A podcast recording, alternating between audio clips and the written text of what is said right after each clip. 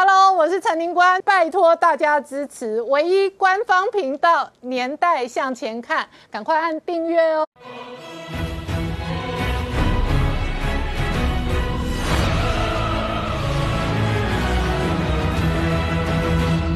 年代向前看，向前看年代。大家好，我是林官，欢迎我们忠实观众跟粉丝朋友扫描 QR Code 订阅《年代向前看》YouTube 官方频道。我们看 CNN 今天专题报道，判断而且专论说习近平该让位了哦。那美中关系哦跟这一条换掉习近平的路线还在延烧的同时，前印太司令判断六年内台湾可能发生突发的事态。那事实上哦，在金融市场上特别亲中的桥水达里欧，他也判断哦，美中的任何战争都会跟台湾有关，包含了科技战、金融战，乃至于军事战。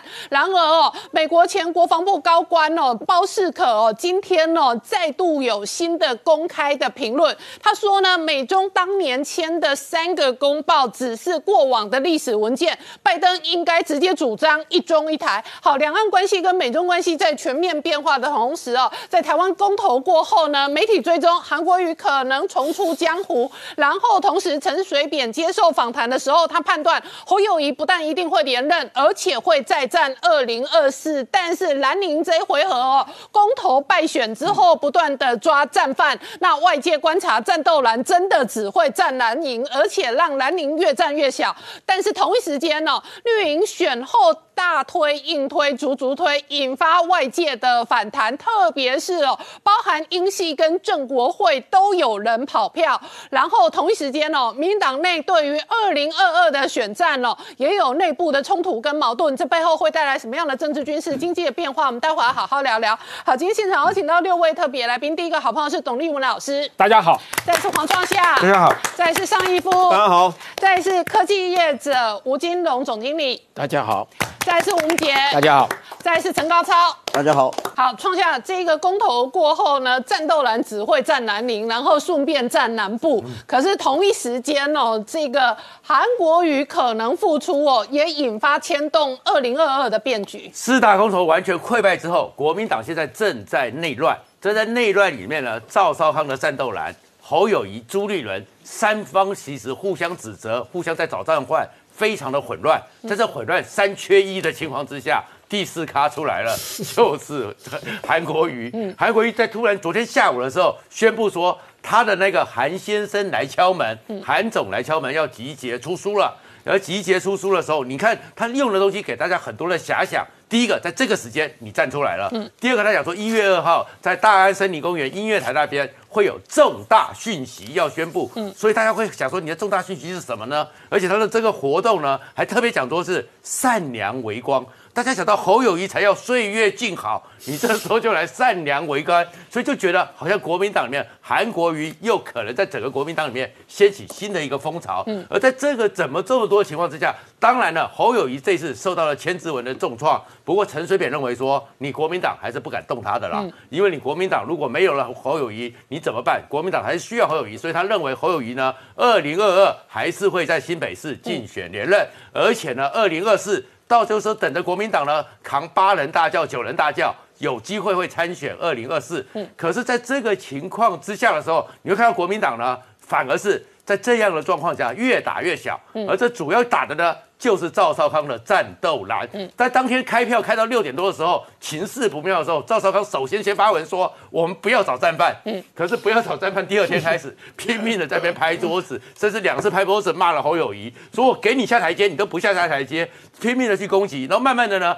又把他的火力呢。打到了高雄市民，指责说你光一个高雄市就二十万吃来猪，所以是你这二十万人绑架了全台湾，让人家看到说你战斗蓝怎么到这个时候还一直打呢？所以战斗蓝就变成战斗南部。战斗南台湾，战斗南台湾，战斗国民党内部，然后很像呢，就是雷神所写的自恋型的人格。我永远都没有犯错，我永远都活在恐惧、威胁和勒索之中。可是这样一个情况之下，大家都觉得你国民党完了，所以很多人讲说，二零二二、二零二四国民党都不用选了。哎，可是陈水扁呢，也告诉你说，以这个专门最会选举的人说，其实没有那么顺利。首先他认为说，蔡英文自有安排。大家现在看好说赖清德就是二零二四，陈水扁说不一定。嗯，然后第二个是说整个二零二二这场选举，虽然国民党搞成这个样子，可是他认为说，民进党现在的保期就已经很困难了。为什么？因为陈水扁可以察觉到，当年陈水扁就是因为所谓的二把，就被马英九打掉，所以二把这件事情，陈水扁很感觉，他就特别提了，他特别提到了。就是现在的足足合并，嗯，这样个足足合并会不会引起反作用力？嗯，陈水扁是很有意见的。而事实上呢，陈水扁认为足足并会有反作用力。对的，他就讲，他甚至说觉得很可笑。嗯，我们现在已经有六都，还有七都，比中国大陆的直辖市都多。对，陈水扁都直接认为这样不对的。嗯，因为他认为说，你要么就好好谈国土规划，要么怎么样？如果你这样子的话，会有反作用力。嗯，所以他讲七个。保期现在的期都是一个非常艰困的任务，而且事实上呢，蔡英文那问你要蔡英文硬推足足病哦，大新竹就一定拿得下来吗？其实不一定，因为为什么？因为这个足足合并呢，虽然蔡英文在十二月十九号立刻党内的高层会议在总统府就拍板定案了，可是大家觉得你的道理呢说不通。嗯，第一个你说为了半导体产业。可是那竹南呢？嗯，那头份呢？嗯，你要把苗栗给踢掉。嗯，那你把苗栗给踢掉，怎么会是为了半导体产业呢？嗯，那为了整个国土规划，那你现在人口又不够，所以本来是且一百二十五万人，就变成这货会有重大的这个状况。可是这里面的算盘大家看得很清楚嘛？因为现在整个林志坚卸任之后，谁是接班人？嗯，而这接班人到底民整个民进党除了林志坚外，有没有更强的？不知道。而高鸿安。在新竹市里面是占了优势的，而新竹县里面呢，如果纯粹新竹县传统的客家人、传统的国民党是占优势的，对。可是，一合并之后呢，你高鸿安跨不进新竹县。你杨文科或客家新竹县的客家人，嗯，跨不住新竹市，而民进党只要提一个人，或者是林志坚继续下去，民进党一团结，嗯，是有机会赢的。好，可是所以这样，所以足足并说穿了，是为了让林志坚继续有这一个经营新竹，继续有一个，因为六都没把握的话，我的七都之后就多了一个悲人死嘛。所以，可是这个情况之下，那你为什么不并苗栗呢？对，因为你并了苗栗之后，苗栗太穷太难吗？不是，太难才是重点嘛。你并入苗栗之后，不然的话，最近台积电才投资了三千亿。在竹南呢？对，那你怎么办？竹南很多半导体厂啊，日月光、力机电都有啊。对，还有头份呐。嗯，你为了半导体，怎么不把苗栗呢？那因为苗栗一并进去之后，也达到一百二十五万人。嗯，可是这个时候，民进党就算你国民党和民众党有分裂，嗯，大概也不会在这边赢。好，所以说穿了，蔡英文你要帮林志坚哦开一个舞台，做一个位置，然后就硬推竹竹病。硬推那个，那这当然现在以他们的优势，国民党的溃散，嗯，是很容易横渡江山的。对，可是这种横渡江山，大家会看在心里。一党独大是不是真的这样需要？而其实现在又有一个新的纷争，就是立法院呢，现在当然也是期限快到了，所以期限快到之后呢，直接抽出动议，把总预算直接进赴院会，就是说有媒体就说进赴二读，可这样子你跳过审查，直接的这样强度关山，会不会引起像二零一八年的时候？觉得你太二吧，嗯，觉得这个最后中间选民的反弹，嗯，这也是陈水扁担心的。很多中间选民在看你民进党会不会真的就是二把下去？好，我请教义夫哦，这一回合民进党的足足病哦，引发了政治上的攻防哦。当然，台湾社会哦，到底哦，这个要怎么针对国土重新规划？我认为这个全台湾可以面对，可以讨论。包含我本人都觉得中华民国没事搞那么多直辖市干嘛？莫名其妙。而且包含我本人都觉得要划分哦，不然就北中南花东哦，这样简单划分。那你有很多这一个资源，事实上确实可以整合。但是民进党这一回合为了护林志坚，只推足足病，那不顾其他那些穷乡僻壤。哦，比方说苗栗，比方说云林，比方说嘉义，比方说苦死的、穷死的花东，你不能因为这些地方哦，长期以来不是你的铁票区哦，你就不照顾。而且事实上哦，在这样的划分的过程当中哦，这些穷县会陷入一个恶性循环。当然，它基本上因为你在变动这些东西的时候，变变动这些县市的时候，它涉及到一个是财政收支划分法的问题。是。所以我刚刚点名的都是穷县，都是分最少钱的。那财政收支划分法里面呢，其实它是每年度都会提出一个办法，它会根据当时的状况，每年度的那个分配值，它会提出一个办法。你像现阶段二零二二要实施的，嗯，直辖市的分配额是六十四点七一左右，嗯，六十四点七，光直辖市有六都哦，嗯，六十四点七，你再加一个都。那六十四点七变成七个要分哦，从六个要分变成七个要分。那你整个算下去七，个分六十四趴，其他十多个分三十多趴，哦所以那十多个就会恶性循环的穷下去。十多个还没有分到三十几趴哦，还有乡镇，乡镇还有一部分哦，所以他们大概分二十几趴啦，就县市趴二十几趴。那它就会出现一个很大的问题哦，为什么民进党有人不签，有人撤签？哦，因为民进党的直辖市，直辖市六都就超过三十个立委。OK，那如果签下去的话，那未来统筹那个普通统筹分配款减少，你们这些立委要不要负责？哦，有道理。要不要负责？如果各位记得陈水扁当初要修一次财政收支划分法的时候，马英九当市长，几个市长联手反对，逼那个台北市的立委，如果你赞成的话，我税收减少，我一定打发你。逼的所有直辖市立委都搞得非常尴尬，非常为难。这时候政党对这些立委产生强迫下去，会产生很大的压力。就等于说我税收减少啊，我立刻马上就减少。那当然，刚才创下讲了。其实你为什么呃，你你合并以后也不过超过一百多万出头而已，那彰化一百三十几万，你为什么不让他升？嗯，彰化的人口数比你比你合并后还更大哦。嗯，因为彰化穷，彰化蓝嘛。啊，对，那彰化我们就说它是第七都，我们常说它第七都就是六都之后，它的人口数最多，嗯它不升，它不升。好，那云林嘉义县嘉义市，哎，当然你看看那个陈明文跳出来谈到嘉义县县市，他就不不是很赞成哦，他就不是很赞成哦。那你新竹，当然你变成让人家感觉到你是因人设事嘛。对，一第一个因人设事，你为了林志坚嘛，哦，当然就是说在人选那民进上。党现在一党独大，家大业大，这个官大、学问大、官位那么多，非得要为林志坚来修法，来量身定做一个位置吗？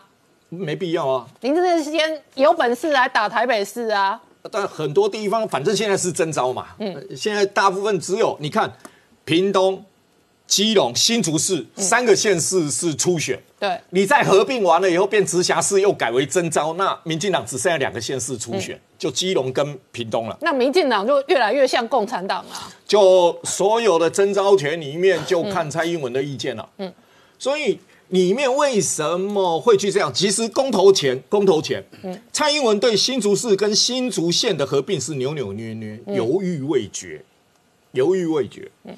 一直到公投后召集的会议就开了这么一个会，那当初说里面谈到三都哦，那现在变成只一都，其实说穿了啦，讨论三都都假的啦，其实就是为了新竹县市合并嘛。那林志坚提出来以后，柯建明去游说的嘛，总召去游说大家嘛。那现在最大的问题是直辖市的立委摆得平摆不平，嗯，因为它涉及到我的我的年度税收马上要面临减少的问题哦。那你那我问你为什么公投过后就要力推足足病？因为想想到了，已经想到了是二零二二年的选战了。为什么？因为二零二二不看好桃园，是不是？我我们一我我我曾经就在这边讲过嘛哈，其实桃园是直辖市的重中之重。我我们看选举的时候，第一个是看直辖市，第二是看县市，第三个是看呃议员议会嘛。对。那第一关里面讲白一点，高雄、台南国民党拿得回去吗？我们都知道大概拿不回去啊。那新北、台中，民进党占得赢吗？大概也占不赢了。嗯，那我如果维持六都，我们就得看两都了，对就是台北跟桃园。对，那台北呢？呃，陈时中，陈时中大概放台北是放不下去了，放不下去了。第一个，他在台北市的民调并没有赢蒋万安；第二个，他的负面声量是在台北市最高。嗯，第三个，他还有一个天敌叫柯文哲，嗯而且以公投这一次的结构来讲哦，台北的铁蓝票很硬，很硬啊。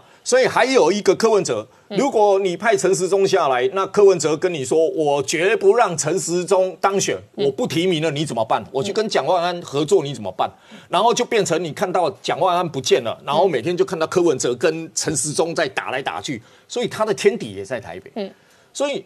你台北如果没有一个最强的人，嗯，你可能也拿不回来。对那你剩下的是不是就只剩下桃园？如果桃园你再输那掉，你今天硬四都并足两都，你今天硬病足足是因为你预测桃园要丢，是不是？不是，桃园可能丢啊，桃园是有可能的、你认为桃园公投开出那个票，就在预测可能二零二二会丢？不，桃园本来呃，郑文灿第一次赢的时候，大家都很意外；第二次赢，大家都不意外。但是你要去看议会，嗯，当初二零一八年，呃，郑文灿连任成功，但是民进党的议员选举是垮掉的哦，是败的哦。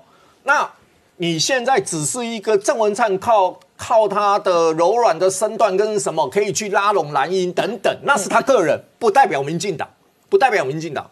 所以在桃园那一个盘面，就算郑文灿执政八年，其实基层的盘面还是蓝大于绿，并没有因为郑文灿的执政而改变。你看议会的生态就非常清楚。所以，所以桃园是一个很难打的地方。好，所以如果二零二二桃园挂掉。郑文灿提早挂，蔡英文提早掰卡，是这种政治效应吗？是啊。为了预防这个政治效应，赶快把足足拿来包一包，并一并吗？我觉得这个考虑是我觉得有的。嗯。否则，你你公投完的下一站是什么嘛？嗯。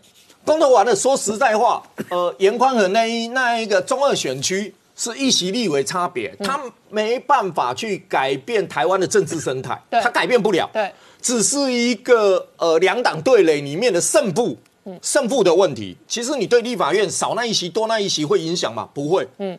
但是二零二二年是影响全国性的选举。对。所以你你看的当然是二零二二年呢。对。你不会去看那一席，那一席就是尽量抢赢嘛。嗯。那重点是二零二二年了。那新竹县新竹市的合并，这么急的合并，不是为了二零二二年？难道为了二零二二六年吗？那。他会他会说合并后下届实施吗？好，那阿扁也是超级的政治动物选举机器人，你怎么观察阿扁今天的 comment？阿扁都有政治敏感度，敏感到足足病的政治敏感了。因为很简单一件事，台湾的人民哦，嗯，某种程度当一党独大大到什么事情，嗯，我都瞒着干的时候，人民会去反思。牵制的在野力量在哪里？嗯制衡力量在哪里？嗯如果当发现你执政一路这样下去的时候，他们会希望制衡的力量出来。嗯，所以到最后会不会搞成二零二四年的选举，民进党的立委过不了半？嗯，民进党力量立委会过不了半。我们思考的是一个变成一个制衡，我们的在野党某种程度上要壮大到一个跟行政。抗衡的一个力量制衡，嗯，那现阶段阿扁就很清楚一件事啊，你已经一连串的走向一党独大之路了，嗯，你已经走向那个方向，你什么事情立法院你多数什么，你拍板你就要这样干，嗯，那以前跟以前的国民党有什么两样？立法院只要拍板就跟你硬干了，嗯，现阶段没有，大家难道没有感受到说立法院已经走向国民党当时一党独大？我只要拍手拍板以后，我就我就在立法院跟你对决。好，立法院怎么一党独大？我们稍后回来。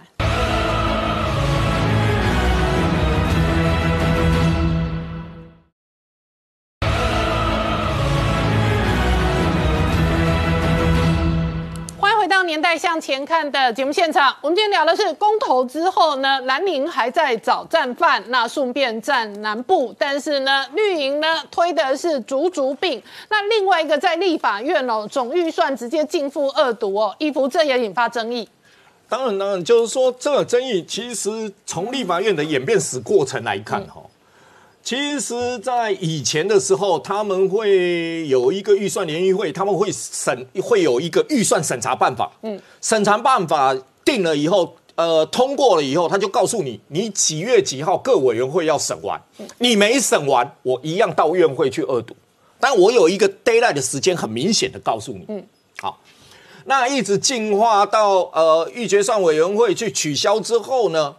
它就变成各委员会没有一个联席会的主席，直接就是委员会审。嗯，那委员会审，那大家都在催，你只要有一个委员会没审完，你到不了院会，你会到不了院会哈。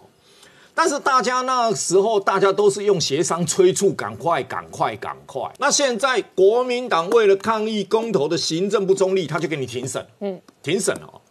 那庭审了以后呢？当然，呃，他不是透过一个协调的方式，他是直接把你原用议事规则里面所谓的抽出动议，从委员会抽出到院会二读，嗯，好，直接就到院会二读啊。所以现阶段就是进到院会二读，但是民进党不要太高兴，嗯，因为你直接拉到二读以后，其实二读还是拥有提案权的，嗯，就我还是可以提很多提案、三你预算等等哦。那如果国民党如果真的火了，真的火了，我跟你提一个三千案的提案，我不跟你协商，我们逐案表决，嗯，你知道那个表决要多久啊？那个立法院里面最高一个案的表决，最普通我可以表决到六次，哎，嗯，就一个案我可以表决六次，哎，啊，表决重复表决反表决重复表决什么的，他一次可以表决六次，嗯。所以，如果我提了三千个案，我等于要表决一万八千次哦，一万八千次啊！那表决一次一个案子至少要五六分钟到十分钟左右，你想想看，那要表决多久？你说要赶在一月一号或赶在临时会，我跟你讲，我不跟你妥协，你临时会你开一个月都不一定能通过。嗯，所以。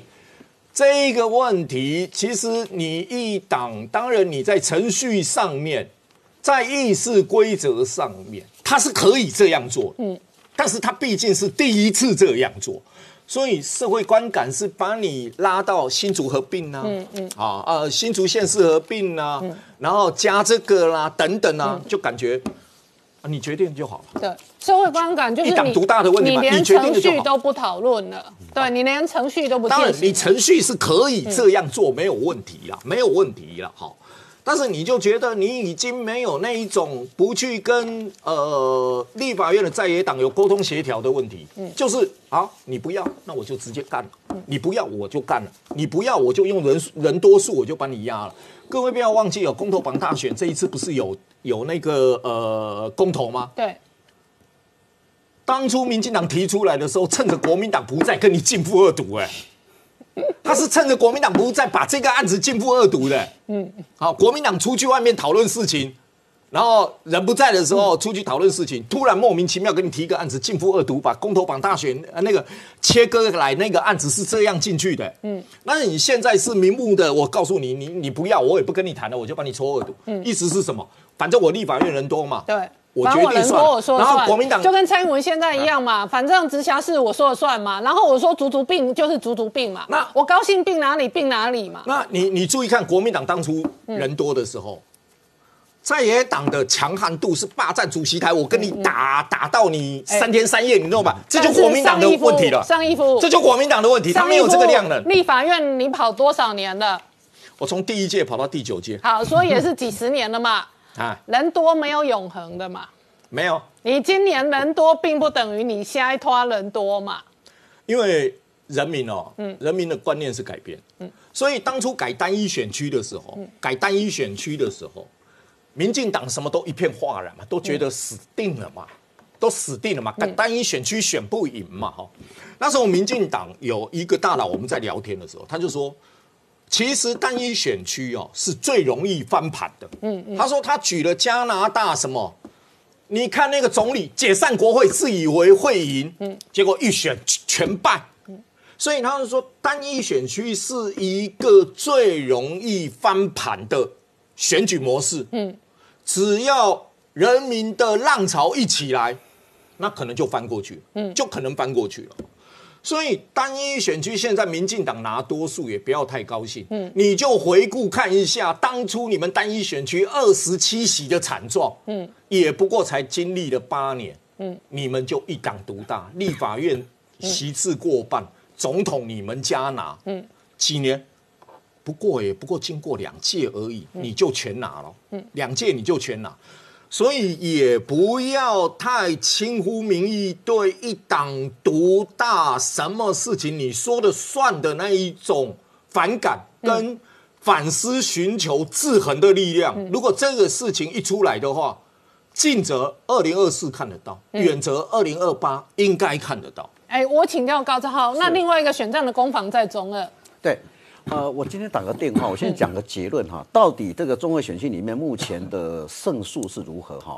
那先从地下赌盘看是看的哈，地下赌盘里面现在目前是大概，呃，赌严宽恒大概让八千到一万了。啊，真的哦。对，目前的哈。哪里的盘？台中的盘哦。中部的哈，中部的盘。那这个当然我要去问这个讯息啦，当然这不是我们特别去讲哦，这是现现有事实，这传闻，相不相信是由国民党、民进党自己去做好。但是我后来再去问一下这个战斗蓝深蓝里面，他们包括严宽和内部的一个评估里面哈。也差不多，严宽大概会赢八千到一万，好，这他们内部评估了啊，包括，所以我我只能讲结论，因为我们讲说，呃，要选就最后是就是呃真正的就是这个铁板一块，或者是大家是呃真正的票数开多少，那才是真正的实用嘛，好，那先讲结论，好，我们来看现在的目前中二选区的呃这个整个的情况，是因为国民党四大公投、四大爆头全面溃堤，党内。明星哈大概有问题，所以他为了朱立伦在十二月二十号特别开一个呃党部的例行工作会议，准备在准备到四大公投里面败选完之后，赶快回升回到中二选区去辅辅选那个严宽恒。但是这个朱立伦提出两个策略了，我们现在来评论一下。第一个是他要求文传会里面做大量的空军，好，空军要下去哈。那第二个他希望我们所谓外面所讲的。舆论者讲的四个战犯或更多战犯能够一起合体跟严宽和来浮选，那那大家目前里面谈到就是侯友谊嘛，这个卢秀燕嘛，啊，这个徐耀昌嘛，啊，这几位，那当然他呃朱立伦希望说能不能大家一起来浮浮选这个严宽哈，那我们先讲一个空战，嗯，请问啊，你你国民党怎么空战？你现在的空军是怎么做法？你看到民进党好了，你说陆陆呃民进党或者是说立委哈。呃，网军啊，现在已经打了几个议题，嗯，从那个所谓的呃呃监察人员财产申报里面，严宽去接第一接他爸爸十九笔的法拍屋，到一零五号码头，到宫保地，他拆屋，到大甲镇南宫，大家所有的财产都公布的，这就是民进党他们在做的一个空战吧？那我问你，现在朱立伦要空战，请问什么样的空战？没有议题嘛？这是第一个重点，第二个。号称外面的四个战犯，希望能够来浮选嘛？好，最近就提到侯友谊了。有人就问侯友谊，你要不要替这个严宽站台了？嗯，侯友谊答的多妙啊！他说：“我为对于这个努力做事啊，对于赢得民心，对做事态度能够帮助人民的啊，我就会协助他。那有没有指名谁？没有嘛？所以看起来侯友谊大概是不会站台。嗯，然后那个民进党那个不区立委这个林俊宪跟讲的最好，他说侯友谊是一个政治精算师。”他过去是一个政治风向，因为二零一八、二零一九年他也没有替所谓的呃韩总来站台，所以现在他认为说侯友谊不站台，不替文康文站台，就是代表严宽仁大势已去嘛。嗯，好，因为什么？因为侯友谊不沾锅嘛。好，那有这样的解读，当然这是民进党的一个说法了哈。那我们来看看，从现在呃从空战到这四个站台，呃战犯的站台，好像目前呢没有一个呃任何一个痕迹出现哈。可是最近有两个事情也出现了，你看民进党一直在打这个议题，现在又有一个过去从宫保地，现在又有两两个案子出来了，一个叫做杀戮镇公所，怎么样的杀戮镇公所？在民国九十六年的时候，哎，严宽的太太陈丽玲去租了这个杀戮镇公所，啊，一个五五层楼的一个建物，那五层楼建物他租了租完之后，他可以租给卖场嘛？可是民国九十六年到一百零一年的时候，县市合并，县市合并这个契约要重换嘛？所以契约里面写说不可再转租给卖场，哎，结果呃严丽呃陈立玲她无所无动于衷，照样租给卖场，然后从一百年租到一百零四年，嗯，后来人家是去告告了，告上来之后，呃最后他才退租啊，才这个呃整个这个过程里面，事实上是说等于在说无偿占有就对了哈，这是第一个案子杀入镇公所，另外一个最要还有一个丰年净水厂，我都不晓得从哪里出来的一些。一些 case 哈，这个案子也是尘埃，这个案子也是民国八十四年。那在于丰原有个呃净水厂，这净水厂里面的标金呃标案是九点四亿，但是呃严家就是一个呃呃博发营造结合了一个呃退辅会的所谓的一个台北铁工厂共同去抢这个低价抢标，抢到九点一亿得标。嗯，那按照按照道理来讲，这是做净水净水池的哈。结果严家跟这些人在做净水池之后，发觉他们在处理浊水度的那个水只能到容忍度到百分之二十。嗯，换句话说，这个净水池是没有用的。而最后的时候，自来水还要给付百分之八十的呃工程款，另外要给付两到三亿的去收修费。嗯，所以这个案子最后被监察院所纠正嘛，自来水厂被纠正。好，我做个结论。呃，请问还有多少空战的部分？未来会有出现，不知道。那国民党，国民党现在目前说的空战的策略，我看不出他有什么议题可以打，这个就是现在严宽和非常窘境的一一个时候。好，我们稍后回来。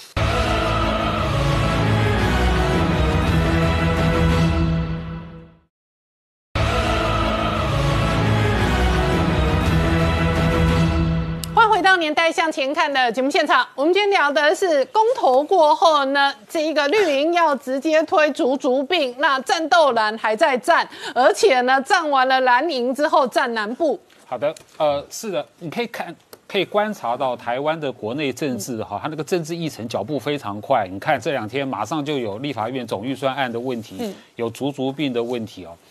但是你如果回头看国民党的话，就是说奇怪了，国民党怎么还在陷入那个那个公投的那个漩涡，那个余波荡漾？那当然，一切就是从这个哦赵少康他说的，他解读这个公投。呃，我我觉得赵少康他解读这个公投解读的非常的糟糕，就是说他这个摆明了是典型的歪曲扭曲这个啊公投的含义。呃，他不只是把那个南部骂了一片啊，包括说哈，这个只要是高他解读雄的票的逻辑是说，高雄人逼全台湾哦吃来来猪。啊，对，那如果这个解读可以成哦，当年呢是北台湾逼全台湾认马英九当总统，然后后来是 南台湾逼全台湾认蔡英文当总统。所以如果你的全国性的解读你都要这样解读，那扯不完南北啊。那更严重的哈是这种解读哈，它其实是在制造南北仇恨，嗯你还能是什么？然后呢，制造那种台湾的这种分裂嘛，跟对立哦。嗯后面哈还有更糟糕的，就这种解解读的话，是在诋毁台湾的这种公投的民主含义。他不但是在侮辱那些投票的选民，连那些没有投票的选民的智慧都被侮辱了。另外一个有启发的，就是来猪的问题，非常奇特。就是这一次啊，这个全台湾的五大养猪县市，包括这个国民党执政的云林县、嘉义县，以及十大的养猪乡镇市，竟然不同意这个来猪啊，这个这个这个居多就对了哦。我觉得我们台湾的猪农哦，真的是很会理性思考，也可以证明，说行政院那个说明哈是有说服力的哦。呃，我后来去查了一下哦，呃，二十三年前，就是我们呃台湾猪肉可以出口的时候，我们每啊、每年对台呃对日本的出口可以到六百亿嗯新台币耶。后来因为这个呃口蹄疫的问题哦，所以说呢，我们台湾出了一家厂商，那叫信诚，嗯。这家这家厂商信工，对不起，信工这家厂商啊是肉品界的台积电，就是说它还是维持哦最大量的对日本的出口。那去年口蹄疫解封了嘛，哈，所以今年我们台湾出口量猪肉的出口量就大为增加，所以我们台湾的猪农看的是对外的出口，就是说呢，希望能够符合国际标准哈，大家在国际市场上做一个公平竞争。好，那明姐美猪过关哦，外界关心观察这一个未来哦，美台的哦 BTA 的进度的同时哦，事实上美国几乎哦全方位的关注台海的军事风险。今天包含前印太司令戴维森哦，他判断六年内哦台湾发生突发事态的这一个几率事实上是很高的。然后金融市场哦非常亲中派的桥水的达里哦，他甚至直接 comment，他说说美中任何战争都跟台湾有关。对这个呃，中国对台的军事威胁的确动作越来越多哦，所以引发国际关注哦。那美军前印太司令这个 Davidson 啊，谈到二零二七年的时间表，那现在的确近期，特别是今年以来哦，看到这个解放军对台的不管是攻击扰台或者海上的军事压力越来越大哦。那这两天，这呃日本的防卫省也公布了一系列哦，辽宁号航母打击群又出宫古海峡，然后进入西太平洋进行军演的一系列的画面哦。那中间还包含这一个两天哦，连续两天放飞歼十五的舰载机。那从这一个地点演习的地点上面来看哦，其实我们观察目前来讲，辽宁号的位置哦，其实离台湾是有一段距离，大概有一千公里之远，反而是离日本的冲绳跟它的本州距离。要来的较近，那为什么跑到这个地方来进行这个联合军军演哦？特别是又让这歼十五的舰载机升空哦。那我们观察这个地点，反而是实际上先前哦，这个不管是十月份总共有五国十七舰，或者是十一月份呃有这个六国哦四呃三呃三十五艘军舰在这里举行大规模军演的一个地点，那反而是趁这些军力哦，等于说。撤离之后，那加上美军的这个航母，包含像雷根号前进部署在日本横须贺，它没有出港。那同时，另外一艘卡尔文森号航母打击群，它远赴到这一个比较南面的太平洋哦。也就是说，现在这一个战力空隙的时间点，辽宁号借这个机会出来耀武扬威哦。那这个部分，当然它为什么在这个地点演习，也表示说它要在这个区块展示它的军力具备能够这个抗击美日或者是阻止美日援台哦这样的一个能力。那在歼十五。舰载机这个升空的画面之中哦，其实日本自卫队拍的照片非常的清楚哦，甚至不只是它这一个从这个呃甲板滑跳升空的画面，甚至连在空中的一个照片都非常清楚，而且第一天这个观察。呃，歼十五过去如同外界传闻哦，因为它能够载油载弹的这个能力非常有限哦。第一天并没有挂弹，不过第二天出现了，看起来机翼下方各自有一枚这个可能空对空的霹雳八型的飞弹，那机腹也有两枚飞弹哦。那当然在展示说它具备空对空的一个打击能力。那不过这样的一个能力是不是能够满足它的需求？特别是。应对上美日的一个军力来讲，其实是绝对不足的。所以，它现在在发展的零零三哦，这个国造航母明年可能下水哦服役，那上面可能会换装成所谓的歼十五 T 这样的一个舰载机哦，也就是歼十五的一个升级版。那歼十五 T 看起来外观先前有曝光，就是它前起落架可能有进行强化，另外它的翼尖挂架也有改变，可能未来可以挂载这个射程更长的这个霹雳十的空对空飞弹，同时可能机头的外形也不太一样，可能会换装所谓的这个 i s a 雷达，同时。还有加上可能 IRST 这种红外线的一个巡标系统哦，那这些动作可能都表示说零零三可能采取弹射的一个模式哦，会对它的航母的建立呃这个呃战力有所提升。不过这个都是明年的事情，但是现在辽宁号这一次除了对美日台展示军力，它的目的我想也是在为未来零零三准备服役做准备哦，因为它需要大量的一个航舰的一个官兵，甚至舰载机的这个飞行员。不过我们看到这一次非常特殊的是说。日本这次反而跳出来直接监控这个辽宁号的动态哦。那日本这一次出动的出云号，早在宫古海峡外面堵这个辽宁号。那出云号外界观察说，连中国媒体都认为说是非常罕见，因为这样的直升机航母吨位其实相对较大，像去年来讲啊，不，今年四月来讲，美军直接用伯克级的神盾舰近距离监控。那这一次出云号负责监控的这样的任务，那双方比对它的一个军力，发现说出云号其实它的吨位哦满载二点七万吨，虽然不到这个辽宁号六点五万吨满载的二分之一哦，不过其实先前中共媒体自己坦言，出云号它上面的一个机库甚至都比这一个吨位比它大的辽宁号要来的大哦，因为。这个辽宁号本来就是从前苏联拖回来，库兹涅佐夫元帅号改装的，它本来是这种巡洋舰哦。那前面有这个十二枚的 P 七百的一个反舰飞弹的一个发射器，其实占据了它大部分的机库的面积，所以它机库其实不大。也就是说，甲板上能够摆的舰数有几架，机库里面其实就摆不下更多的一个这个舰载。舰载机反而是出云号，它的一个机库面积这个大到四千零八十八平方公尺，比辽宁号还要大。未来它能够直接起降 F 三十五 B 战机哦，所以这一次日本也等于出来展示它的军力。就算是美军的航母打击群不在，日本也可以担负在西太平洋对抗解放军这样的一个角色哦。那当然，回到这一个整个台海的部分，国防部今天有一份最新的报告送交到立法院，也谈到说，共机进扰台湾到目前累计已经高达九百四十架次哦。那也谈到说，这一次。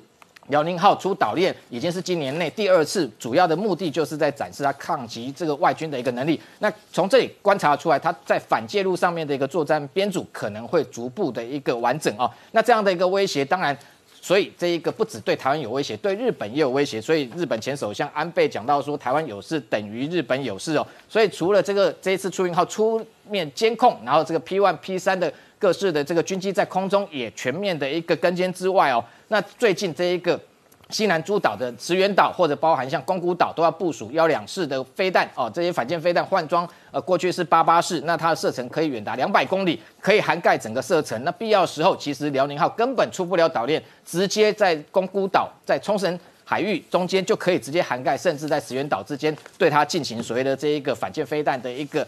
这样的一个呃风控水道的一个做法啊，那当然美日联演先前也非常敏感的，在钓鱼台或者是在这一个石原岛附近首度有所谓的这个电侦机联合军演，这些动作都非常多。那除了美日之外，最近连欧洲国家，连德国的海军司令都出来讲说，先前二十年来首度有德国军舰穿越南海的这个动作，就是这一艘巴伐利亚号先前其实也跑到冲绳这个地方。跟这一个美日这些联合五国共同军演之外哦，现在返回欧洲的过程中，穿越南海，那到这个新加坡访问的时候，他的海军司令强调说，下次会派两艘军舰来，这一次只是个开头。那未来的甚至不排除要穿越台海，所以可以看得出来，中国对台湾的威胁越来越大。这样的一个动作，反而它的一个反效果也越来越多，国际对台海的关注也会越来越强。好，我们稍后回来。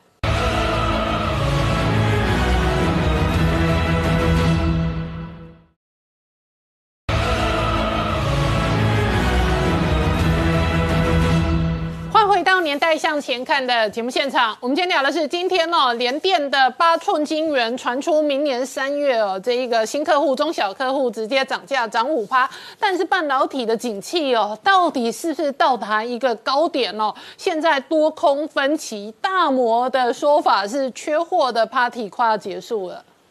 呃，第一个我们讲联电的涨价，联电今年原来。一月份它已经涨了十个 percent，对。然后最近它好已经又跟客户通知说，三月份还要再涨，嗯，哦，三月份还要再涨五个 percent 到十个 percent。那我们来观察，其实联电哈，坦白讲有点涨过头。所谓的怎么样叫涨过头呢？我们现在来讲，全世界的晶圆代工厂品质和产能第一的绝对是台积电，哦，毋庸置疑，它远远的超过这一些。二线的晶圆代工厂，我们以二十八纳米来看，二十八纳米的制程呢，台积电现在的报价大约是在三千块到三千一百块左右。联电如果三月份涨了以后，它的二十八纳米制成的晶圆代工价会达到三千两百块到三千四百块之多。哦，那么你想一想，对，哎，就说你买一台 Benz 的价格哦。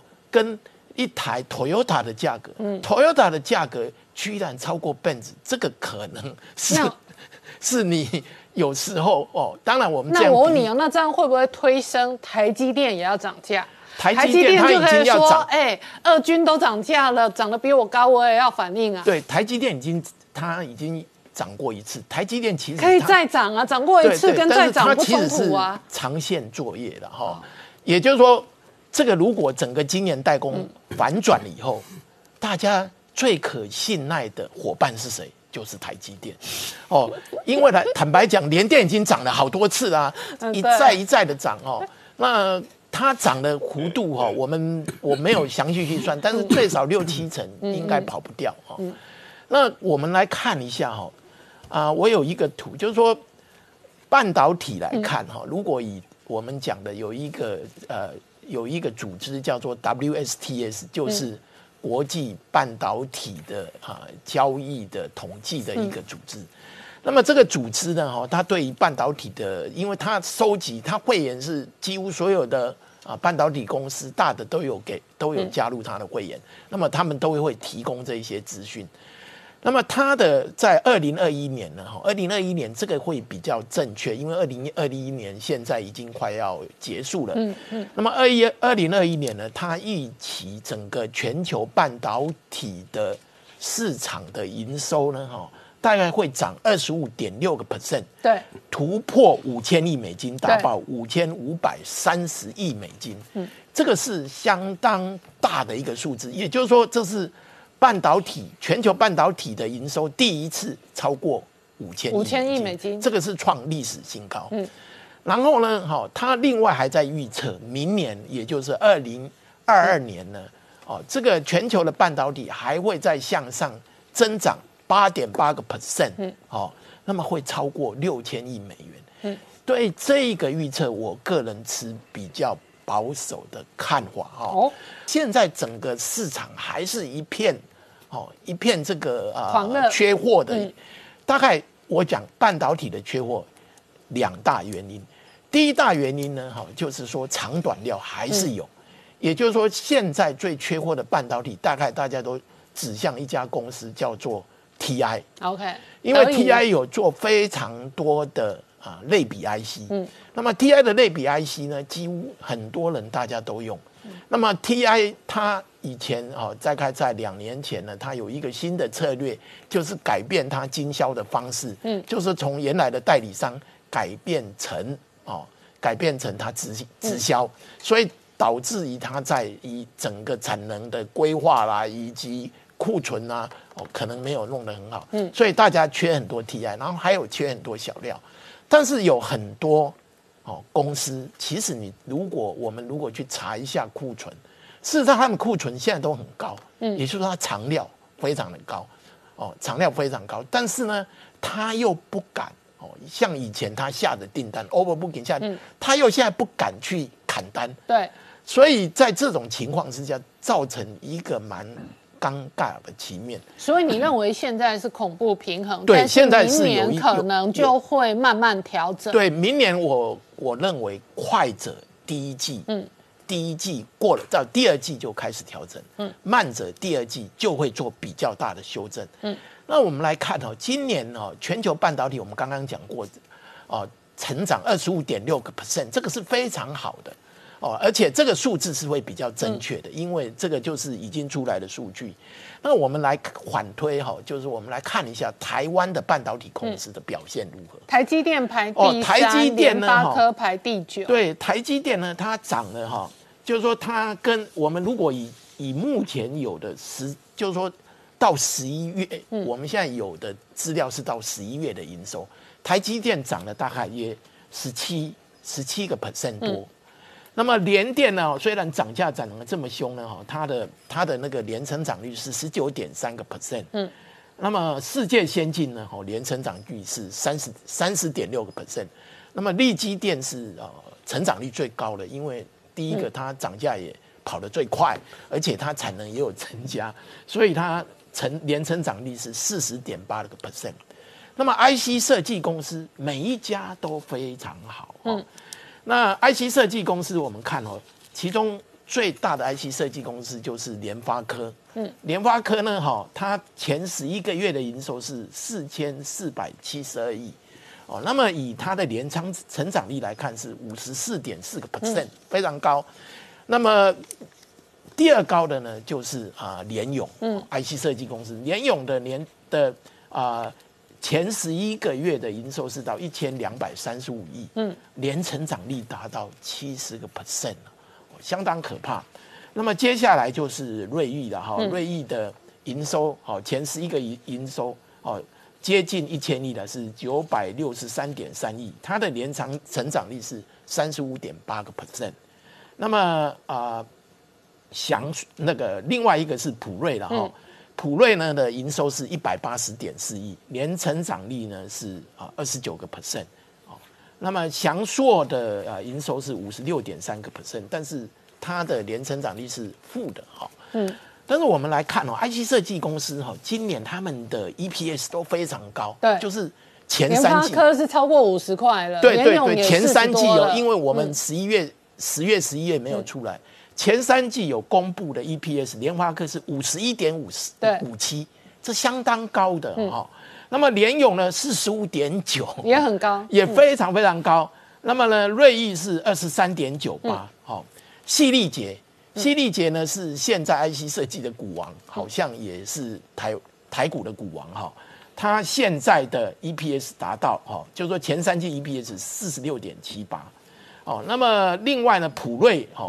前三季的 EPS 是四十七点八五，翔硕前三季的啊 EPS 三十五点九四，这个都很可怕的。嗯，那么如果以今年代工来讲呢，哈，台积电这个股本这么大哦，它今年前三季的 EPS 是十六点五九哈，嗯，那么联电只有三点二六，哦，那么啊世界先进是四点九四，那力基电是三点零七，嗯。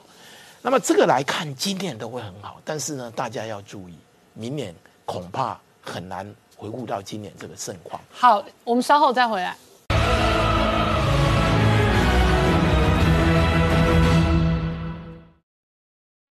Hello，我是陈宁官，拜托大家支持唯一官方频道《年代向前看》，赶快按订阅哦。